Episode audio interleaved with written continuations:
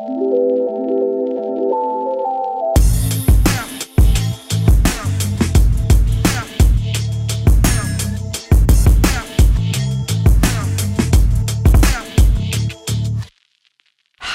zu einer 14. Folge OMR Media. Hier ist immer noch Pia von Opinory und wir haben diese Woche einen rasant interessanten Gast, nämlich Jochen Wegner, Chefredakteur von Zeit Online. Die Zeit hat ja fast so etwas wie eine Love-Brand geschaffen mit einer sehr loyalen, sehr überzeugten Leserschaft und hat konsequenterweise vergangenes Jahr ihr Digital-Abo Z Plus ausgerollt. Und das war auch der Hauptfokus unseres Gesprächs. Jochen hat darüber erzählt, wie das Abo-Modell funktioniert, wie es Club-Elemente mit Paid Content verbindet, warum es funktioniert, wie viele Abonnenten sie mittlerweile haben und wie sie es weiterentwickeln wollen. Und auch, was das Abo-Produkt der Zeit mit Prinzessinnen und Schweden zu tun hat. Hm. Zeit Online hat ja auch einen sehr großen Pod ein sehr großes Podcast-Universum, unter anderem Alles gesagt, den Jochen zusammen mit Zeitmagazin-Chefredakteur äh, Christoph Ahmed hostet. Also haben wir auch über Podcast-Strategien und Erfahrungswerte von Zeit Online gesprochen und über Management und Mitarbeiterentwicklung äh, bei Zeit Online. Und bei all dem wünsche ich ganz viel Spaß. Hallo Jochen. Guten Tag. Guten Tag. Ich habe so ein bisschen schlechtes Gewissen, weil ich kenne euren Podcast sehr genau. Und äh, ich sitze jetzt hier bei euch im Studio, aber ich habe nicht, wie ihr das macht, äh, kredenzt mit Weißwein und, oh, und Häppchen und Moselwein. Mosel. Moselwein. Also die Verkostung in euren Podcast ist ja ein großes Thema. Hm. Ja, es ist auch immer und, eine äh, sehr komplexe Recherche. Wir haben jetzt Herbert Grönemeyer zu Gast übermorgen. Oh, sehr gut. Und natürlich die Hauptrecherche ist, was isst und trinkt der Mann? Was? Kannst du es verraten? Nein. Okay, okay. Ja, die, die, der Podcast kommt eh raus, nachdem hm. man die Welt schon weiß, was so. Herbert hm. Grönemeyer isst okay. und trinkt. Nein, kann ich jetzt nicht sagen. Ähm, Jochen, ich habe viele Themen für dich mhm. ähm, mit dir.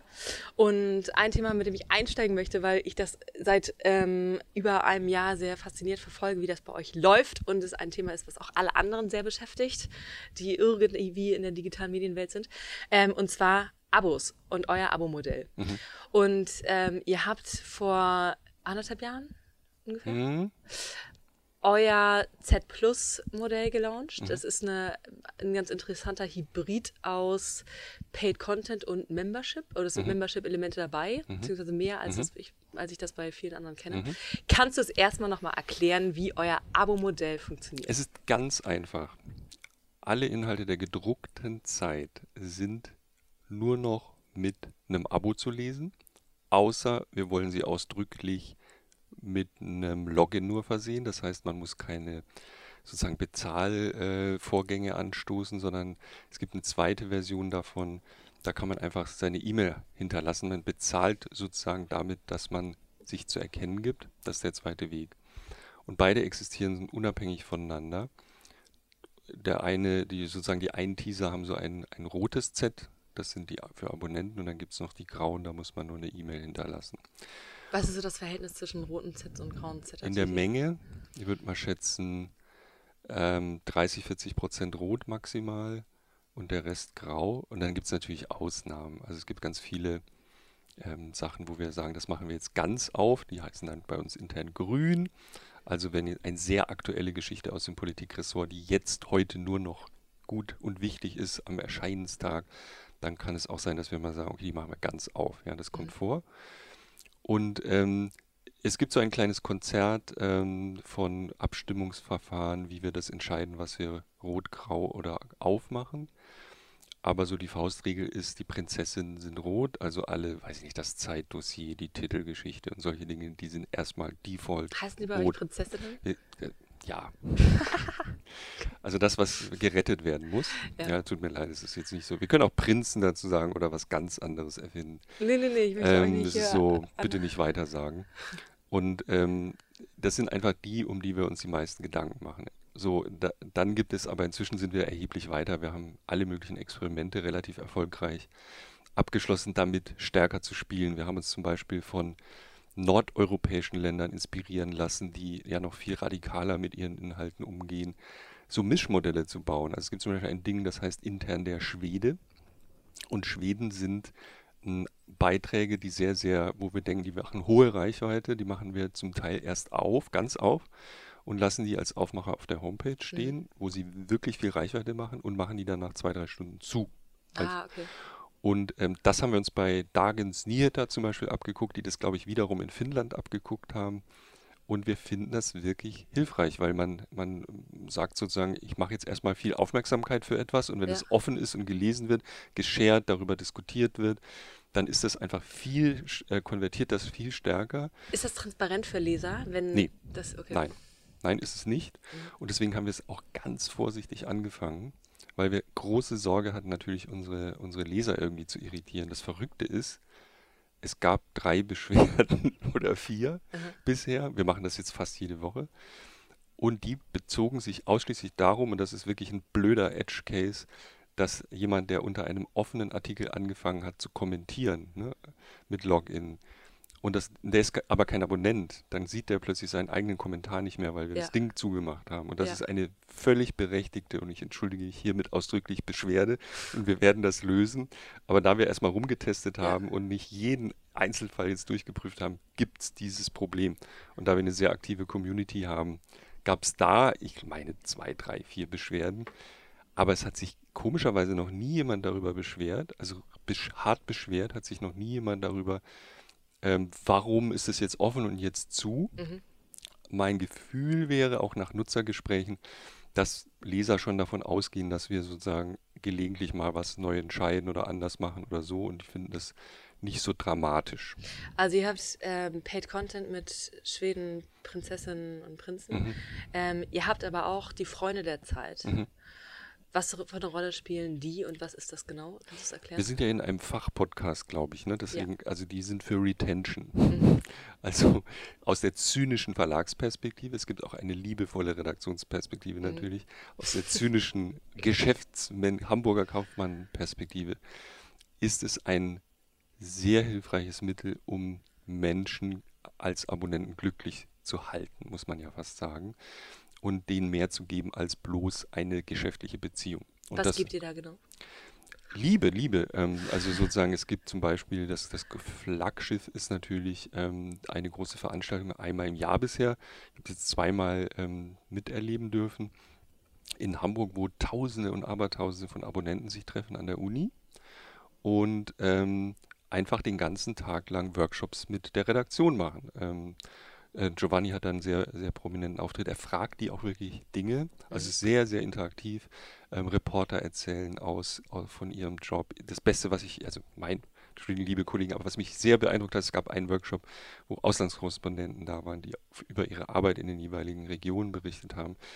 Das war für, selbst für mich, wo ich die sozusagen täglich mit denen zu tun habe, ziemlich eindrücklich. Mhm. Solche Dinge kann man halt ähm, Leuten anbieten und das Haus öffnen. Und die Zeit ist, glaube ich, traditionell ein Laden, der sehr eng mit seinen Lesern verbunden ist. Also man, man, als ich hier angefangen habe, ich bin jetzt schon fünfeinhalb, ein bisschen Jahre da, glaube ich, ähm, war das für mich völlig irritierend. Ich hatte ja das ein oder andere Medienhaus schon gesehen, aber welche, welche Liebe oder auch welche Nähe ähm, die Leser hier, und das gilt auch für Online-Leser, zu uns haben, das ist ein bisschen, ich meine, das ist anders als woanders.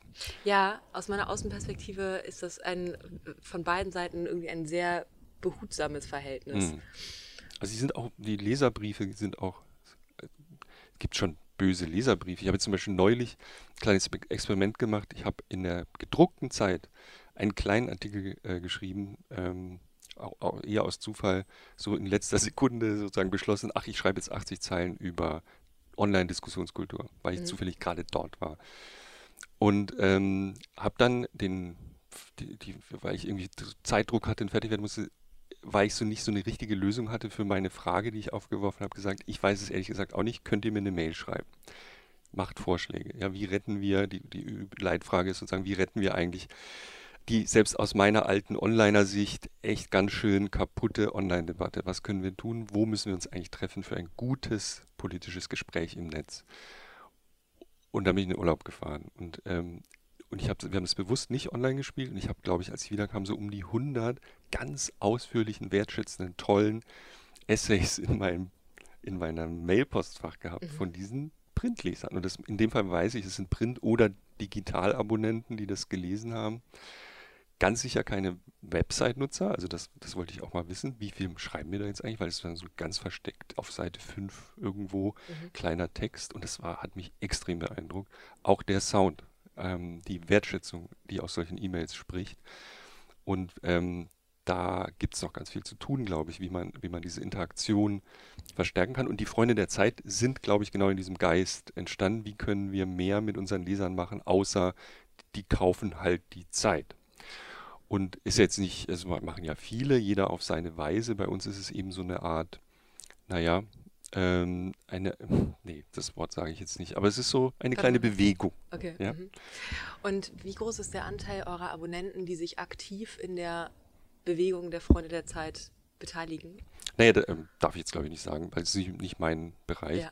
Aber ähm, viele und ähm, stetig wachsend. Also es gibt, es gibt ähm, sehr viele, die sich da anmelden und wir überlegen jetzt natürlich die nächsten Schritte, wie man da mehr machen kann. Wie gesagt, ich mache das nicht, aber sozusagen ich erzähle natürlich gern darüber, wenn ich gefragt werde. Ähm, und das ist, ich glaube, eines der, der wichtigen Projekte für Zukunftsfähigkeit. Also sozusagen wieder aus der zynischen Verlagsperspektive gesprochen. Ähm, wenn wir es schaffen. Ist die so zynisch? Nein, ich, das ist natürlich ironisch ähm, wenn jemand einen unzynischen Laden hat, dann ist es die Zeit. Also auch die, die Geschäftsführer sind wahnsinnig nett und zugewandt und eigentlich wirklich ähm, auch ähm, sehr positive Menschen, die tatsächlich daran glauben, dass man etwas, die Gesellschaft verbessern muss und solche Dinge, ja, was jetzt nicht jeder Medienmanager ähm, sagen würde, das glauben die tatsächlich. Mhm. Ja, also die sehen schon, dass ihr Auftrag etwas über das reine Geldverdienen hinausgeht. All That Said, die zynische Verlagsperspektive ist natürlich, ähm, dass man irgendwie versucht, ähm, Menschen so nah zu haben und denen viel mehr zu geben als nur ein Produkt. Und das ist und, und sozusagen tatsächlich eine Art Gemeinschaft zu bauen, die es eigentlich schon gibt bei uns, würde ich behaupten. Ja. Und die zu stärken. Gibt, ähm, es gibt ja auch immer mehr Verlage oder im vergangenen Jahr ist das immer höher gepegelt. Ähm, das Thema Membership, vor allem von, US, äh, von amerikanischen Verlagen, für die jetzt Paid Content nicht so abgehoben hat, wie sich das ähm, vorgestellt hatten. Ähm, und die jetzt nur auf das Community-Modell gucken und mhm. sozusagen statt Bezahlinhalte bezahle ich als User dafür, Teil dieser Community mhm. zu sein und mhm. diese ähm, äh, Community-Initiativen in Anspruch nehmen zu können. Mhm. Und ich glaube, mh, bisher würde ich sagen, es gibt jetzt nicht viele Marken, für die das funktionieren kann, mhm. weil viele Marken einfach nicht so nicht besonders mhm. stark sind als Marken, aber eure ja schon. Ähm, habt ihr darüber nachgedacht, ob Paid Content versus also Freunde der Zeit, ähm, ob das da ein, auch ein Entweder-Oder-Weg gibt? Ähm, das war mal im Raum in den sozusagen Strategiedebatten. Ich, ich glaube, wie immer also ein, ein geflügeltes Wort bei uns ist man, also von unserem, von unserem Geschäftsführer Rainer Esser, das wir gerne auch zitieren, ist, weil es uns ähm, natürlich auch quält an der einen oder anderen Stelle. Man soll das eine tun, ohne das andere zu lassen. Das ist eigentlich sehr Aha. oft die Hypothese bei uns. Ja. Also man kann sowohl eine Community bauen, aber deswegen muss man auch das schöne Abo nicht komplett vernachlässigen. Ja. Und ich glaube, wir tun beides wie immer. Ja wir, wir sehen schon die Bedeutung von Communities. Man würde jetzt aber, glaube ich, auch nicht so radikal sein zu sagen, werde Mitglied unserer Bewegung und du, wenn du willst, kriegst du auch noch hier so einen Ausdruck nach Hause geliefert oder so ein digitales Ding. Aber das Wichtige ist doch, dass du Teil unserer Bewegung bist. Ich glaube, das würde, würden wir jetzt auch nicht anstreben. Ich halte es auch für falsch. Ich glaube, es gibt eben verschiedene ähm, Nutzerbedürfnisse, die sich nur zum Teil überschneiden. Also jetzt aus Online, aus Digitalperspektive sozusagen ähm, userzentriert gedacht, gibt es durchaus unterschiedliche Beweggründe, so ein Abo zu haben. Ganz sicher gibt es, und die, die sehen wir ja eben sehr extrem, ganz sicher gibt es Menschen, die damit mehr verbinden als bloß, ich informiere mich jetzt mit äh, Texten über den Gang der Zeit, ja, sozusagen. Ähm, sondern ich möchte auch sozusagen eine, eine Sache, ein Teil einer Sache sein und die, die Zeit steht ja auch für etwas. Ähm, das finde ich gut, deswegen habe ich die und das, die, die, die andere Weltsicht ist halt ähm, tatsächlich, ich, ich will die lesen, weil dann fühle ich mich einigermaßen informiert jede Woche und versuche das zu tun und deswegen habe ich das Abo. Das ist eine genauso berechtigte, auch verbreitete Sicht von Leuten, die dann zum Teil halt sagen, ich will überhaupt gar keine kein Clubmitglied von irgendwas sein, ich will die Zeit haben. Beides ist ja sozusagen, das eine ist ja nicht schlecht, nur weil es das andere gibt. Mhm. Kannst du sagen, wie ihr es hinbekommen habt, so ein ähm, enges Vertrauensverhältnis mit euren Lesern zu bauen, wo äh, von außen betrachtet zumindest irgendwie so eine äh, große gemeinsame Überzeugung herrscht, wir, ähm, wir machen die Welt einen Tick besser und hm. Das kann, also ich war, ich bin da ja erst so kurz, also in Hauszeiträumen, ja, ja, das ist quasi, habe gerade angefangen. Bin Echt? im Grunde, habe meine Probezeit gerade hinter mich gebracht. äh, weil die, man denkt hier eher in Äonen, ähm, ist mein Eindruck. Also Leute, die, die Zeit stößt, glaube ich, auch Menschen ab, aber die, die sie angezogen hat, und mich hat sie definitiv angezogen. Warum? Äh, ich, weil ich es schon immer cool fand. Mhm. Ich fand die, ich, seit ich 17 bin, habe ich ein Abo. Mhm.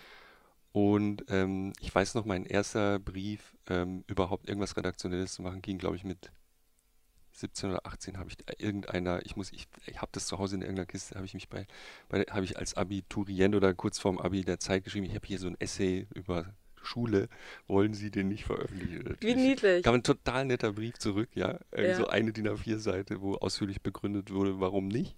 Das fand ich super. Ja. Das war im Grunde ganz frühes äh, ähm, Community Management natürlich. Ja.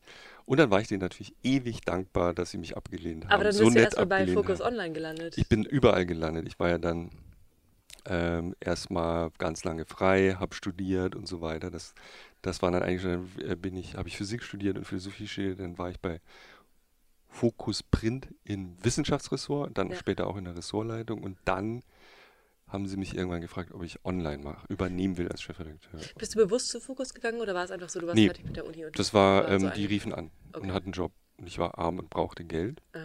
Und äh, das war damals äh, das Wissenschaftsressort von Fokus Print. Wir reden von den späten 90er Jahren. War krass. Ähm, 20, ich glaube, über 20 Redakteure, ähm, unendlich, unendliche Ressourcen und richtig gute Leute da. Dann bin ich dahin.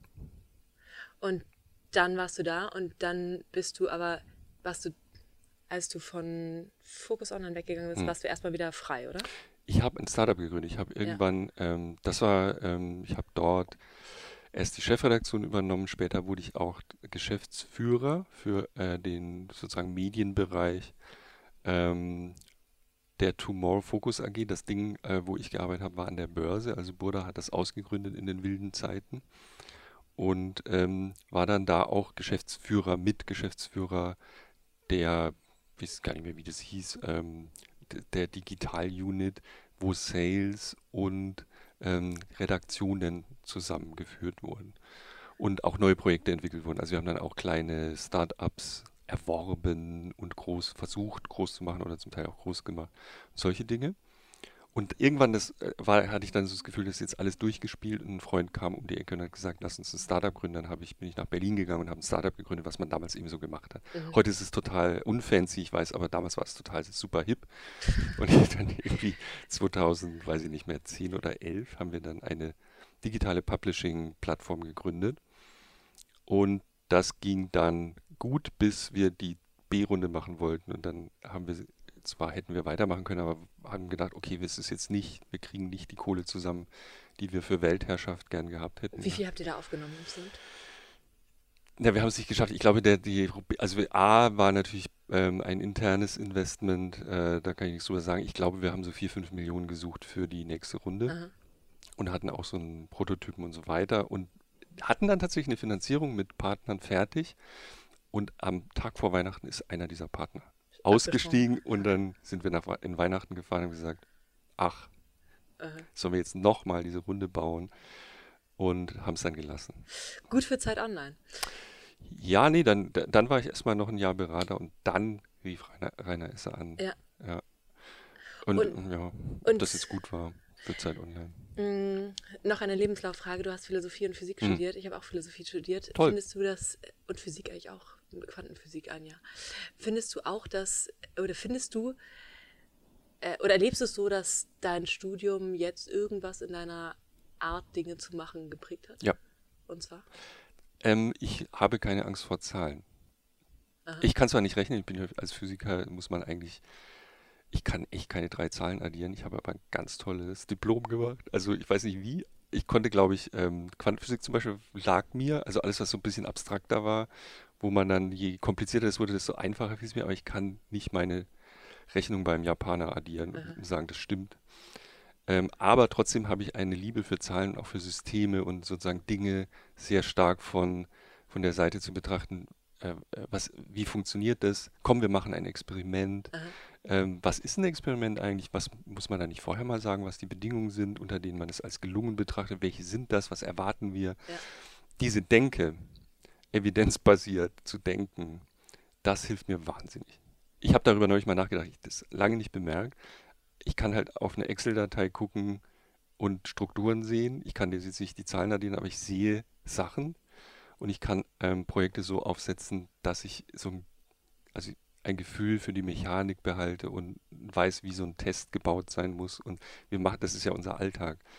Also was viele nicht sehen, ist im nach vorne gibt es, äh, machen wir tollen Journalismus, dahinter hängt aber ein System, das Experimente macht den ganzen Tag mit Dingen mit Medien, mit Usern, mit Flüssen von, von äh, Menschen, die Interaktionen hervorrufen. Und das fand ich, da war das Physikstudium gar nicht so blöd. Und Philosophie ist wahrscheinlich so dieses abstrakte Denken. Ich habe das ja studiert, weil ich dachte, dass ähm, ich habe zwei Studien gemacht. Also ich habe tatsächlich die Hölle begonnen, ähm, Mag damals Magisterstudium hieß das, glaube ich, ähm, in Philosophie in Bonn zu machen und ein Diplom-Physikstudium parallel. Also es war jetzt auch nicht so verschränkt richtig ja. intelligent. Und ähm, weil ich dachte, dass Physik die moderne Form der Philosophie ist mhm. und Philosophie aber nicht schaden kann, sozusagen die Grundlagen dessen nochmal sich anzuschauen. Und ich würde sagen, für mich ist, hat, hat sich tatsächlich ein bisschen bewahrheitet. Ich glaube, ähm, die Art, wie Physik gemacht wird, wenn man so weit kommt, also ich habe da lange drunter gelitten, dass man halt im Studium nicht so schnell voranschreitet. Aber wenn man mal richtig in die Physik eintauchen darf, dann ist das Philosophie. Mhm. Insofern würde ich das gar nicht so trennen. Und viel von dem, was an der Uni über Philosophie gelehrt wird, ist halt Philosophiegeschichte, die mich so bedingt, mhm. Die ich so bedingt spannend fand. Mhm. Jochen, wir müssen einmal noch einen Sprung zurück machen. Ich habe nämlich eine Frage zu einem Abo-Modell noch nicht gestellt. Mhm. Äh, es wird ja durch alle Fachmedien ähm, gesagt, dass das alles sehr erfolgreich angelaufen ist. Mhm. Wie erfolgreich ist es denn angelaufen und wie viele Abonnenten habt ihr? Und oh. wie ist eure Retention und wie ist euer Umsatzverhältnis zwischen Printverkäufen, oh. zwischen Abo-Erlösen, Digital-Abo-Erlösen? Ich bin ja nur Online-Journalist, ne? Aber ich weiß, aber du bist ja sehr gut mit Zahlen. Ja. We know. Also wir haben so und 70, 80.000 Digitalabonnenten. Und ich kann jetzt nicht, also ich würde ungern unabgestimmt irgendwelche Conversion-Raten mhm. ähm, erzählen oder Retention-Raten, aber die sind, sind gut bis sehr gut. Also ich, da war es ja so, wir haben tatsächlich ein Experiment gemacht, haben gesagt, okay, wir erwarten A, es wurde dann aber B und B war viel besser, als wir dachten. Und ähm, wir sind eher extrem positiv erstaunt, wie gut das funktioniert. Wir haben jetzt auch nochmal optimiert. Ähm, und ähm, sozusagen geguckt, wie wir etwas aktiver in das Management von diesen Abo in dieses Abo-Modell einsteigen können, was dazu führt, dass bei uns redaktionell aktiver ja, in das Management. Ja. Mhm. Genau, letztlich ist es so, dass die Herren dessen, was auf der Homepage passiert, ähm, jetzt auch das mitsteuern, so wie sie sozusagen online-journalistisch auch sich die Reichweiten angucken, mhm. wollen die, äh, verstehen die User das, wollen die das lesen, warum wollen die das nicht lesen? was ist wirklich wichtig und, und, solche Dinge, die, die das eben machen. Die heißen bei uns die intern, heißen die Dirigenten. Das sind also quasi die, so eine Art Chefredakteur im Dienst, der mhm. jetzt Zeit Online macht und sozusagen über den gesamten Newsroom bestimmen kann. Die managen jetzt unser Abo-Modell mit, unser Z-Plus-Modell mit, insofern als sie jetzt in diesem Moment entscheiden, okay, ich mache jetzt diese rote Geschichte oben und die graue da und so und sie auch ein Monitoring haben, Tracking haben, das live ist mittlerweile und so mittelgut funktioniert. Also es liegt einfach so gut das eben geht mit den Tools, die wir haben, live zu tracken. Okay, macht das jetzt Abos oder macht es keine? Wenn nicht, hm, vielleicht was anders machen, was anderes nehmen.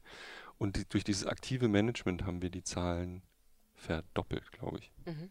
bei uns. Was war bisher der erfolgreichste Text von euch in Sachen Conversion? Äh, das war. Schneiden, schneiden, schneiden. Ich muss kurz nachdenken. Jetzt kein Quatsch erzählen.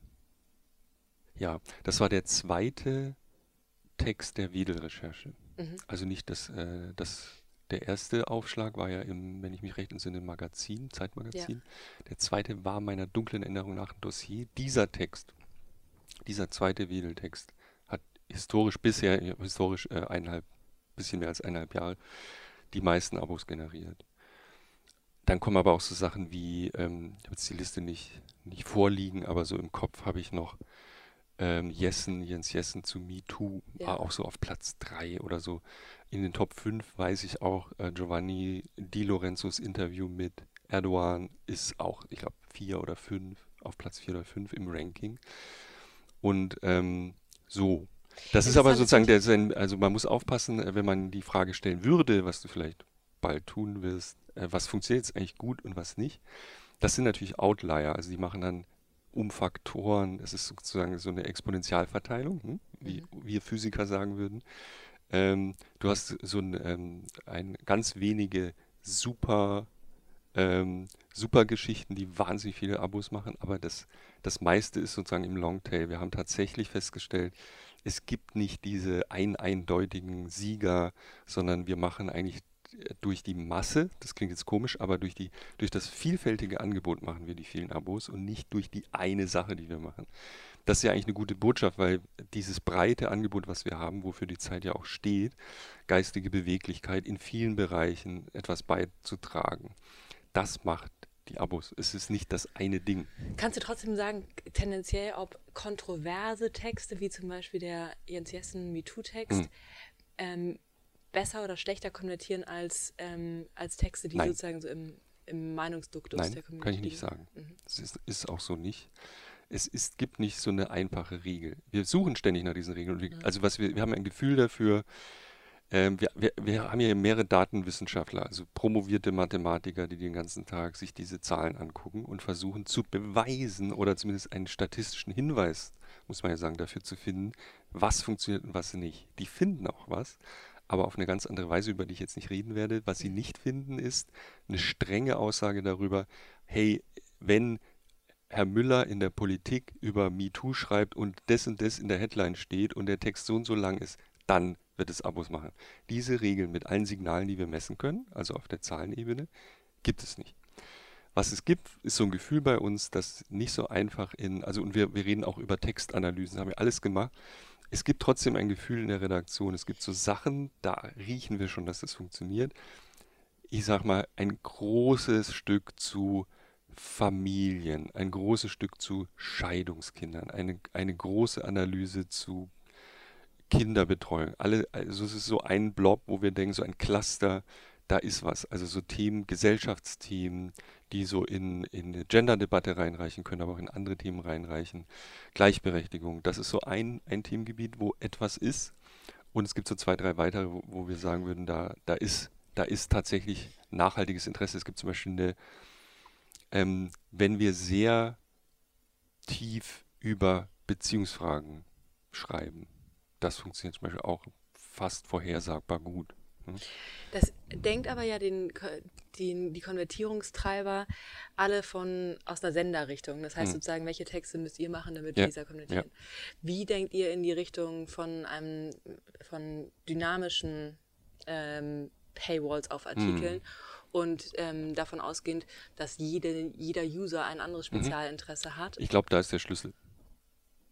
Und wie geht's da weiter? Hey, hey.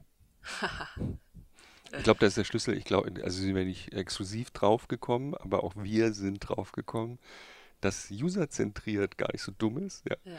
Und gar nicht sozusagen, äh, da hast du völlig, die, das ist eine völlig berechtigte Frage und ich glaube, wir brauchen noch so ein paar Monate, aber wenige. Und ähm, das ist tatsächlich etwas, wo wir uns sehr viel erhoffen im Moment, weil wir es auch in den Zahlen sehen, dass da was ist. Also jeden, jeden User einzeln zu betrachten, so gut wir das eben können. Ja, die sind ja anonym, aber wir können natürlich schon, ähm, wir können Muster sehen und sagen, aha, ähm, der macht immer das und nie das und dann tut er das und das. Es könnte sein, dass er das auch gut findet und da ist was. Kannst du da schon sagen, Nein. welche Datenpunkte für User Mm-mm. da? Nein, Okay.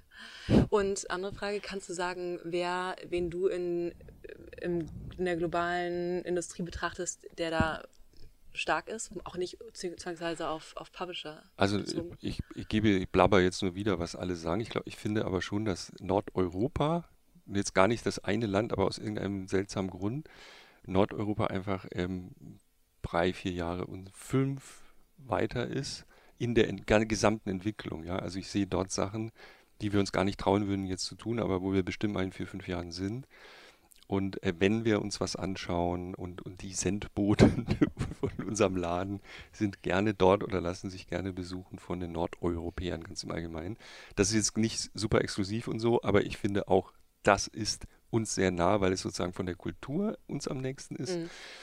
Und ähm, so von der Denke. Und die, die Märkte sind halt etwas kleiner in der, in der Regel, aber ähm, vielleicht deswegen auch schneller zu entwickeln. Und vieles, was wir machen, hat, findet seine Entsprechung dort und wir sehen auch, ach, guck mal, so haben die das jetzt weiterentwickelt. Ach, das ist ja interessant.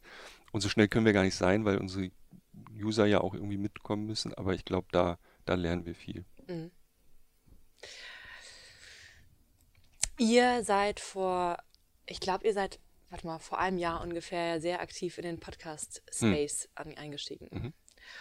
Und kannst du sagen, welche Rolle eure Podcasts, was ja inzwischen einige sind, Mhm. so in eurem Markenuniversum spielen und welche Ziele ihr mit denen verfolgt? Also aus einer zynischen Verlagsperspektive betrachtet, äh, sollen die natürlich profitabel sein. Das sind sie erstaunlicherweise meinem Gefühl nach bald. Also Ihr habt ja mal sehr lange gar keine Werbung äh, gemacht. extrem lange haben wir keine Werbung gemacht. Why? Na, weil das einfach so losging. Es war ein Experiment. Ehrlich gesagt, jahrelang lagen mir, in dem Fall muss ich es wirklich auf mich nehmen, Leute in den Ohren, und zwar sowohl in meiner von mir sehr geliebten Redaktion als auch aus anderen Bereichen des Unternehmens.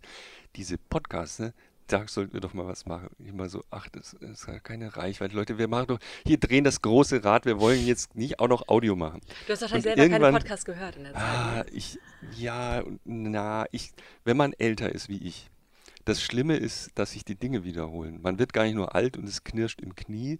Das Hauptproblem ist, man hat alles schon mal gesehen oder meint, es schon mal gesehen zu haben. Und das davon wieder weg zu. Podcast gibt es ja schon eine Weile. Und ich habe den ersten und den zweiten Hype miterlebt. Und es war sowas von unwichtig für Deutschland. Mhm. Und dann, den, als ich den dritten sah, habe ich sehr lange gebraucht, um zu sagen, okay, das ist jetzt wirklich auch mal hier anders, ja. Und es ist nicht Mhm. nur, guck mal, was die in den USA schon wieder machen, diese Podcasts.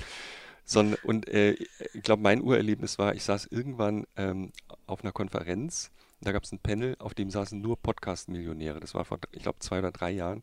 Ich sagte, Podcast-Millionär, was ist denn hier passiert? Hä? Ich habe das überhaupt, was? Waren das so die Gimlet-Leute? Das war äh, sozusagen, das waren also hier die ähm, äh, Serial und Ja. ihre Wiedergänger. Da gab es schon ganz viele Startups, die sich sozusagen darauf fokussiert haben und nachvollziehbar ernsthaft mit Abos und allem verschiedenen ähm, und Werbung und so weiter Geld verdient haben. Und das war, hat mich schockiert. Das war Ist der mir- Auslöser, dass ich- du sagst, okay, die dritte Ja, es ist mir mit. peinlich ausgerechnet in so einem Fachpodcast äh, das zu sagen. Ich habe da langsam begriffen, okay, und, und dann die nächste Frage ist ja, ist ja schön, wenn USA schon wieder, hm? aber auch so ein Learning ist, das heißt für Deutschland erstmal gar nichts. Und erst als ich sah, okay, krass, äh, jetzt, jetzt wird es aber interessant, habe ich gesagt, gut, jetzt testen wir das mal. Und was mich am meisten gereizt hat, war, als diese Audioplattform, ähm, also Echo und, und Home und so Autohersteller, ähm, plötzlich starteten. Da sah ich dann schon äh, nochmal einen anderen strategischen Schritt, weil da gibt es wirklich vieles, was als Nebenbei-Medium ähm, gerade etabliert wird, was auch kein, äh, ich wollte schon sagen, verfilmtes Radio ist. Also einfach so, wir machen jetzt nochmal Radio oder so, sondern das ist wirklich neu. Mhm. On Demand, ähm, auch in vielen Bereichen. Und dann, deswegen haben wir verrückterweise eben mit einem täglichen Nachrichtenpodcast angefangen, weil wir wollten unbedingt bei sozusagen bei Alexa und ähm, auch bei Google ähm, in dem, in diesem Nachrichtenfeature auftauchen. Das fanden wir interessant. Und damit eben auf ganz vielen Folgeplattformen. Und haben dann als zweites, glaube ich, äh, das zweite, was wir gemacht haben, war unser, äh, unser Sex-Podcast. Die beiden sind, glaube ich, gestartet. Und dann in schneller Folge halt die anderen Ideen, die wir so hatten. Bis zu 10, 11, 12, 13, 14, ich weiß schon gar nicht mehr, wie viel es gerade sind. und haben dann gesagt, jetzt halten wir mal inne und gucken, äh, bis die Vermarktung kommt. Und das hat dann relativ lang gedauert, weil alle so überrascht waren, dass erstens, dass ähm, wir es können, einigermaßen, also wir kriegen das publiziert und die Reichweiten waren von Anfang an wirklich, wirklich, also meine Sorge, dass das keiner hört, weil es diese Reichweiten einfach nicht gibt, war völlig unbegründet. Die Reichweiten waren von Anfang an krass.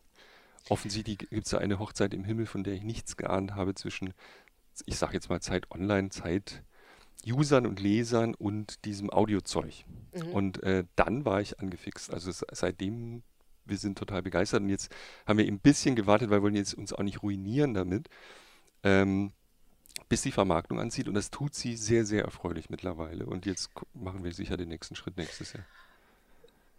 Was gibt es für eine Brücke zwischen euren Abonnenten und euren zynisch verlagsseitigen Retention-Zielen und euren Podcasts? Ach, da könnte ich jetzt irgendwas sagen. Ja, ja also zum Beispiel, äh, wo ich sogar dran glaube, ist, ähm, wir sind ja ständig im Studio mit Redakteuren.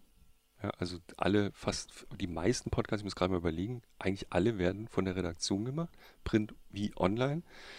Und dadurch sind wir ja präsent. Und das ist, glaube ich, äh, und da kriegen wir auch wirklich viel Feedback, auch sehr freundliches, auch kritisches, auch Beschimpfungen. Aber wir merken, das sind ganz oft unsere Leser natürlich, trivialerweise oder auch nicht, ähm, die sehr an dem interessiert sind, was wir machen. Und das habe ich auch unterschätzt. Also es gibt mittlerweile schon längst so, so Audiostars bei uns, die tatsächlich wirklich, wenn, wenn wir da Redaktionsbesucher haben, ist uns neulich passiert, wenn die dann, Sie sind doch die Frau aus dem Sex-Podcast. Sie, haben Sie nicht, also mehrfach jetzt passiert, authentisch. Ich kenne Ihre Stimme. Und äh, das ist, äh, ich glaube, da ist eine, eine starke Bindung, zusätzliche Bindung, eine Redaktion, die sich auch auf andere Weise nochmal öffnet.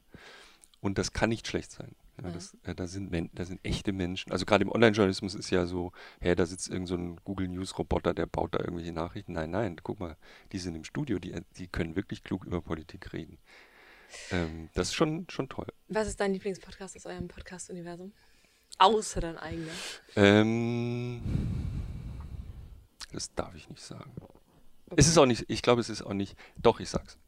Also den, den, der mich auch äh, sehr glücklich macht, ist der Transalpine Podcast. Mhm. Ich finde die alle super. Ich war sozusagen bei der Gründung der meisten, habe ich mitgequatscht. Der Transalpine gefällt mir deswegen, weil er so genauso geworden ist, wie ich mir das, also wie ich so dachte, man kann das ja nicht herstellen, sondern man hat so einen Traum, wie das dann ist. Und es ist fast, noch besser als mein Traum. Und den finde ich total super. Also ein, ein Schweizer Kollege, ein österreichischer Kollege und ein Kollege hier in Berlin äh, unterhalten sich über die transalpinen Besonderheiten ihrer jeweiligen Länder und das durchdekliniert an aktuellen, meist politischen gesellschaftlichen Fragen. Das ist total lustig. Mhm. Die sind echt Stars und ähm, ich bewundere die sehr. Was war dein eigenes Lieblingsinterview? In unserem Podcast? Mhm. Äh, das kann ich so nicht sagen, die waren alle interessant. Äh, das ist total bescheuert. Ich glaube, ich fand Wer mich am meisten überrascht hat, war Linda, mhm. Christian Linder, weil ich das nicht erwartet hatte. Also der sehr weit sich geöffnet hat und sehr viel, Entschuldigung, Herr Linder, tiefer ist, als ich dachte. Erheblich tiefer. Mhm. Es ging so weit, ich hatte aus meiner Bibliothek äh, die Sloterdijk Kritik der zynischen Vernunft Erstausgabe dabei, weil ich gelesen hatte, dass er mit 17 mal versucht hat, Sloterdijk anzurufen. Ich, krass, ähm, ich lege das mal dahin, mal sehen, was passiert. Und dann war irgendwie so, was, warum liegt das hier eigentlich? Und, und kannte wirklich das ganze Ding noch auswendig. Und man konnte auch sonst relativ tief mit ihm über, über derlei Themen diskutieren. Und das hatte ich nicht erwartet einfach. Also ich war nie so nah an dem Mann dran, dass wir über solche Dinge äh, jemals gesprochen hätten. Und wie ich inzwischen lerne, ist es auch für manche Politikjournalisten, wir, wir führen ja keine politischen, jedenfalls keine rein politischen Interviews, ähm, ist es zum Teil überraschend, was die Leute dann so erzählen. Und der hat mich sehr überrascht. Mich hat auch die erste Folge total begeistert mit Habeck. Das war allerdings eine Sondersituation. Das war im wirklich übervollen Schauspielhaus in Hamburg mit 2203 Gästen oder so. Bis auf den letzten Platz voll. Und Habeck hat halt drei Stunden geredet, wie, wie verrückt. Es war unfassbar. Der Mann ist unfassbar. Und hat dann nur aufgehört, weil er gesehen hat, die Leute werden langsam ermattet. und wir waren natürlich total fertig als erster Podcast auf der Bühne. Und Ja, das stelle ich mir vor, dass das auch anstrengend ist, so lange. Ähm, okay, vielleicht ist es eine bisschen komplizierte Frage. Vielleicht musst du einmal nachfragen, dann muss ich sie nochmal formulieren. Aber wenn dann jetzt sechs Jahre zurückspult, du wirst, bist gerade Gründungschefredakteur äh, von Zeit Online geworden. Im Vergleich dazu, was du sagst, ist eine, ein, ein Wimpernschlag in der Zeitgeschichte, aber eben schon eine Weile her. Ähm, im Vergleich zu jetzt, wo mit euren Podcasts, mit eurem Digital-Abo, mit euren ähm, Offline-Konferenzen von äh, Z2X bis Freunde der Zeit, eure Leser sehr viel mehr Möglichkeiten haben, euch als Marke zu begegnen und toll zu finden als vor einigen Jahren. Kannst du sagen, was sich ähm, dadurch so im Selbstverständnis eurer Online-Redaktion verändert hat? Also vor sechs Jahren waren das ja nur sozusagen, ähm, haben die nur hm. Texte hm. online gestellt. Das, das stimmt nicht, das haben sie nie. Ähm, der, der Geist hier war schon immer, wir wollen schon nicht einfach nur so Nachrichten raushauen. Das würde ich nicht sagen. Also das habe ich auch vorgefunden, äh, den Willen zur Exzellenz. Ja. Was, was sozusagen die Entwicklung wirklich befeuert hat, ist, wir haben halt wahnsinnige Sprünge. Vielen Dank, lieber zynischer Verlag. Wahnsinnige Sprünge in den Erlösen gemacht und konnten auch ein bisschen nachinvestieren. Mhm. Also das Team ist, ich will jetzt keine Zahlen sagen, aber erheblich, also wir sind ungefähr 100 Redakteure heute und als ich kam, waren es deutlich weniger Leute. Wie viele waren das? Das habe ich vergessen. Ah. Okay. Es waren deutlich weniger. Ähm, und äh, das war schon, damit konnte man natürlich, also wenn man, wenn man, das ist ja ein Geschenk, wenn man jedes Jahr ein bisschen weiter bauen kann an seinem Schlösschen ja. und äh, neue Dinge erfinden kann, das, das wird natürlich einfacher, wenn man tatsächlich etwas mehr Geld zur Verfügung hat und tollere Leute holen kann, noch mehr tolle Leute holen kann. Und ähm, insofern hat sich, hat sich ähm, sehr vieles verändert, aber auch einfach, weil wir ein bisschen größer geworden sind. Und es hat sich, glaube ich, schon massiv nochmal geändert in den letzten ein, zwei Jahren, die, die Außenwahrnehmung, aber auch die Wahrnehmung nach innen, weil wir, glaube ich, ganz gut zeigen konnten, dass es noch, dass der Journalismus noch viele weitere Dinge tun kann, wofür es gut ist, wenn wir digital sind. Also zum Beispiel die Aktion, die wir jetzt mit Lesern machen oder, oder inzwischen ja mit ganz vielen Redaktionen zusammen. Also dieses Ding Deutschland spricht heißt das, wo wir es geschafft haben, 20.000 Leute, einen politischen, Leuten, einen politischen Diskussionspartner zu vermitteln, die die dann persönlich treffen konnten. Ein Diskussionspartner, der auf der tendenziell anderen Genau, der völlig anderer Meinung sein sollte und wie wir das sozusagen gebaut haben und dann auch zusammen mit anderen, es waren dann am Ende elf Partner, die das gemacht haben. Das kommt halt aus so kleinen Experimenten, die wir irgendwann mal begonnen haben. Oder ähm, es gibt ein anderes Ding, eine, eine Art kleine Jugendbewegung, die wir versehentlich gegründet haben, als wir angefangen haben, zu unserem 20. Geburtstag war das, 20-Jährige nach Berlin einzuladen, um die Welt, um ein Festival zu machen, das die Welt verbessert. Also die mit Ideen, das Ideen feiert, die zur Weltverbesserung beitragen.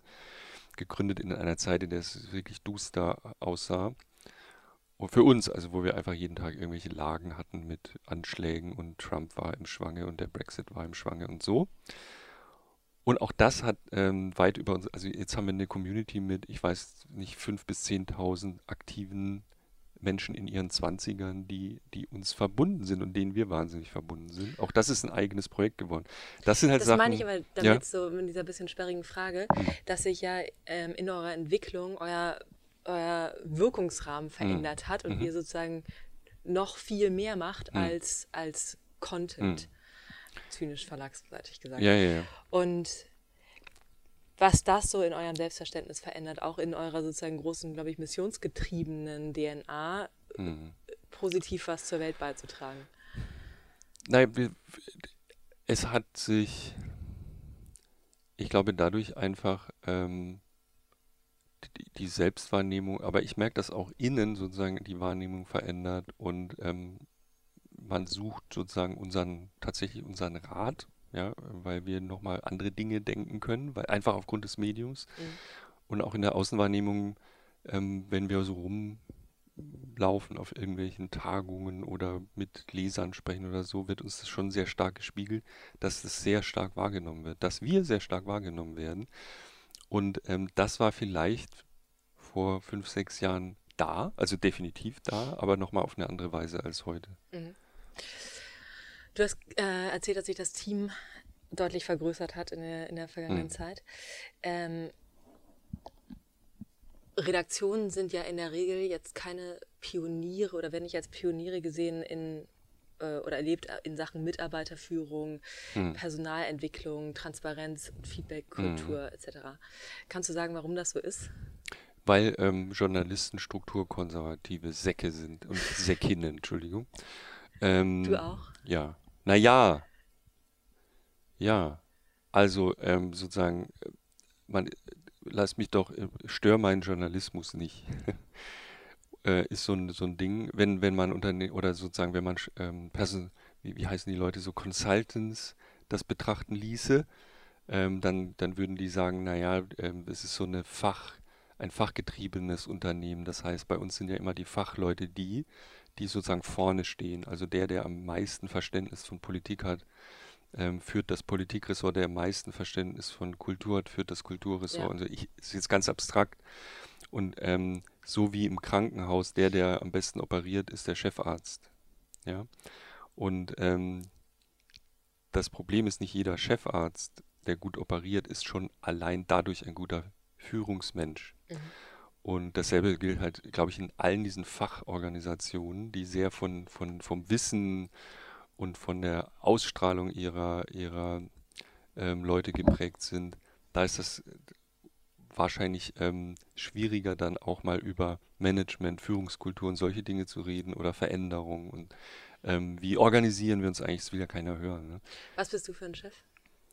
So ein, ich bin zu nachlässig. Also ich bin sozusagen nicht, ich gehe selten, ich, jetzt wird es jeder dementieren hier, aber ich bin selten im Detail. Also ich, ich erkläre jetzt den Leuten nicht, wie sie zu arbeiten haben. Meine Erwartung ist ganz stark, bitte füll den Raum, den du kriegst und gerne noch darüber hinaus. Ja, ähm, aber sag kurz mal Bescheid, bevor du alles in die Luft sprengst. Das ist sozusagen das, das eine und das andere ist, ich interessiere mich wahnsinnig für Strukturen. Das ist extrem langweilig, aber ich habe irgendwann gelernt, dass ein Geheimnis des Erfolgs ist auch, wie man etwas organisiert, wie die Rädchen ineinander greifen, wie die Maschine gebaut ist, ist zentral entscheidend dafür, was die dann macht, was da, was die dann produziert, die Maschine. Das jetzt bescheuert, aber je nachdem, wie du Konferenzen machst, wirst du auch super kreative Sachen erfinden oder eben halt nicht. Und da haben wir echt viel Arbeit rein verwendet. Ich meine überdurchschnittlich viel für eine Redaktion, um da voranzukommen. Unsere Prozesse, die, wir gucken die auch ständig wieder an und sagen, ist es immer noch gut? Nein, okay, müssen wir wieder verändern. Das ist sozusagen etwas, ähm, wo ich glaube, dass eine Leidenschaft von mir liegt, die ich gar nicht kannte. Also mhm. wo, ich, wo ich auch merke, dass es was bringt. Ja. Und wir als Startup ähm, ohne den Prestigestempel die Zeit machen halt müssen mega viel machen so zur Sache in Sachen ähm, Mitarbeiterzufriedenheit. Also von Offsites bis ähm, Teamfeedback bis ständig Teamdrinks und so weiter. Ähm, was macht ihr dafür, dass Leute gerne bei euch arbeiten und gerne bei euch bleiben? Zu wenig. Ähm, wir denken darüber immer mal nach. Also erstmal, es ist ganz schwierig für alle ähm, eine Stunde Massage pro Tag zu finanzieren. Wir kommen halt tatsächlich auch, also wir sind noch nicht so lange profitabel, dass wir jetzt ähm, schon überlegt haben, wie geben wir die Millionen aus. Das ist jetzt keine, doch, das ist der Versuch einer kleinen Entschuldigung. Ähm, und haben aber jetzt in den letzten Jahren immer mehr angefangen, darüber nachzudenken, okay, was braucht es eigentlich noch? Und es ist tatsächlich so ein Wechselspiel aus Ressourcen und ähm, also den, den Ressourcen einer frugalen Online-Redaktion in dem Fall und dem, was, was eigentlich nötig wäre. Und ich glaube, wir machen halt viel zu wenig, worüber wir jetzt wirklich nachdenken. Nicht das erste Mal, aber ich glaube, wir müssen ernsthaft zum Beispiel in Weiterbildung vorankommen. Also Dinge, die eigentlich naheliegend sind, da sind wir echt nicht gut. Ähm, was können wir unseren Kollegen anbieten, wie die sich weiterentwickeln können. Und bei unserem Beruf gibt es ja tatsächlich Sachen, die so schnell driften, dass man die auch nirgends an der Uni lernen kann oder so, sondern man muss einfach ähm, selber gucken. Meistens haben wir witzigerweise auch den Sachverstand bei uns sogar. Also unsere Leute gehen ja auch woanders hin, schulen Menschen. Wir haben das aber sehr lange vernachlässigt, das selber nach innen zu tragen, zu überlegen, wo müssen wir uns entwickeln. Und haben äh, zum Beispiel ein Format erfunden neulich. Wir haben sozusagen, zu, wir machen gelegentlich so ein Sommerfest einmal im Jahr und haben gesagt, diesmal machen wir auch ein Sommerfest, aber wir machen auch eine eigene Universität. Und haben dann sozusagen äh, gesagt, alle, die was wissen, können einen Workshop vorschlagen. Ah, davon wurde mir erzählt, ja. Und ähm, das, also das Tolle war, das haben die dann echt gemacht. Und es gab alles. Also man konnte Vietnamesisch lernen, man konnte aber auch ähm, was über Selbstorganisation von mir hören oder man konnte ähm, Schach spielen oder man egal. Ja? Ähm, wie schreibe ich einen Text? Gab es auch. Und ähm, wie schreibe ich eine Meldung? Und alles. Und es war fantastisch. Und natürlich war das jetzt auch wieder frugal irgendwie, weil wir haben es für uns selbst gemacht, aber es war auch, da habe ich nochmal gesehen, was für eine tolle Energie eigentlich in so einem Laden steckt und ganz viele, die, ich weiß nicht, im SEO-Workshop saßen und zum ersten Mal kapiert haben, was die da eigentlich den ganzen Tag machen, mhm. wie anspruchsvoll, wie komplex und wie toll das ist. Und ähm, solche Sachen äh, müssen wir verstetigen und gerne dann natürlich auch mit Do Dozenten von außen oder mal Leute in eine, ich sag mal, ich würde wahnsinnig gerne mal zurück an die Journalistenschule gehen und ein paar Wochen mich grillen lassen ähm, oder hinterfragen lassen. von den Dinge. Schülern? Ja, nee, von, der, von den Dozenten. Man kann ja Journalistenschulen auch als Außenstehender ja. besuchen und sich dort ähm, weiterbilden. Ähm, be auch also äh, sozusagen sehr regelmäßige Konferenzbesuche von den Sachen, die dich in deinem Fachbereich interessieren, das machen wir schon möglich, aber wir, wir ertrinken jetzt nicht gerade in Etat. Ne? Da sind, also da würde ich sagen, wenn ich eine Sache rausgreifen sollte, ähm, Mitarbeiterentwicklung, da könnten wir echt noch, da müssen wir ran. Mhm. Und das, das aus meiner Sicht führt auch zu mehr Zufriedenheit. Eine Tischtennisplatte haben wir schon und ein Tischtennisturnier und einen Kicker haben wir auch schon. Yeah. Und ein Kickerturnier. Ja. Wir haben aber in Sachen Budget, wir mhm. sind gleich fertig, mhm. in Sachen Budget haben wir natürlich auch keine, also auch, also auch keine Milliarden mhm. übrig. Mhm. Ähm, aber die Rechnung ist eher, dass es teurer ist, wenn Leute gehen oder wenn ein, mhm. einen starken Turnover hat, mhm. ist das ein größeres Investment, als mhm. jedem ein Lernbudget mhm. von 2000 Euro zur Verfügung zu stellen, zum Beispiel. Also es ist gut aufgehobenes Geld, finde ich. Ähm, Jochen, ich habe ein paar Rapid-Fire AB ähm, oh, End-Question. Äh, das Fragen. kommt mir aber bekannt vor. Also ich habe es bei euch durchgehört. Ich habe es vorher gemacht. Wirklich? Ja. Ähm, Na gut. ist jetzt auch nicht ein ganz neu erfundenes Format. Na gut. Ähm, also Twitter oder Instagram? Für dich selber? Instagram neuerdings. Mhm. Süddeutsche, Süddeutsche oder FATS? Süddeutsche. Warte mal, kannst du noch einmal zurück? Warum Instagram seit neuestem? Ähm, oh, das ist jetzt eine lange Erzählung. Ähm, okay. Wenn man länger mit sich mit Communities beschäftigt, mhm. ähm, das hat ja so Phasen und ähm, ich finde, ich habe mich sehr stark, ähm, bin wahrscheinlich der Einzige, je lauter alle brüllen auf Twitter, desto mehr habe ich mich zurückgezogen. Ich bin wirklich länger dabei. Und das, so ging es mir aber echt mit jedem Netzwerk zum Beispiel. Und was viele, äh, also Instagram habe ich immer links liegen lassen, weil es fand ich irgendwie so, ja, das war halt das eine dieser Foto-Apps und so. Und dann war das plötzlich riesig und dann fand ich es auch komisch. Und jetzt stelle ich aber fest, sehr, sehr spät, das ist einer der wenigen Orte, wo ich gerne bin wo es wirklich noch diesen Wohnzimmercharakter hat, den ich am Netz schätze. Mhm. Wo eine sehr wertschätzende, natürlich auch total oberflächliche zum Teil, aber zum Teil eben auch sehr wertschätzende Diskussion mal stattfinden kann plötzlich. Und es ist sehr angenehm, ich glaube auch, weil eben die Taschen kleiner sind, in denen man so kommuniziert. Und man geht jetzt nicht täglich viral und, und trotzdem kriegen es alle mit in der Zielgruppe, die man eigentlich erreichen will. Den 20 Leuten, die einem wichtig sind, die kriegen es mit.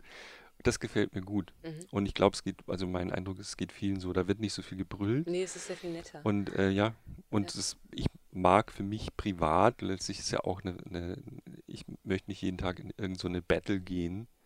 Ich habe die Zeit auch gar nicht, ich weiß gar nicht, wie die Kollegen das alle machen, aber ich kann, wenn ich weiß, ich, ich, ich zähle jetzt eine Debatte an, dann kann ich ja drei Tage nichts mehr machen.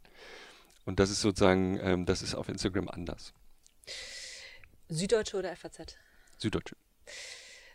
Journalistenschule oder Volontariat? Weiter. Mhm. Da, bei uns im Podcast kann man weiter sagen. Ich finde es ja, ist weder noch, ja. ist beides cool. Hm? Dagi B oder Bibi? Bitte? Dagi B oder Bibi? Weiter.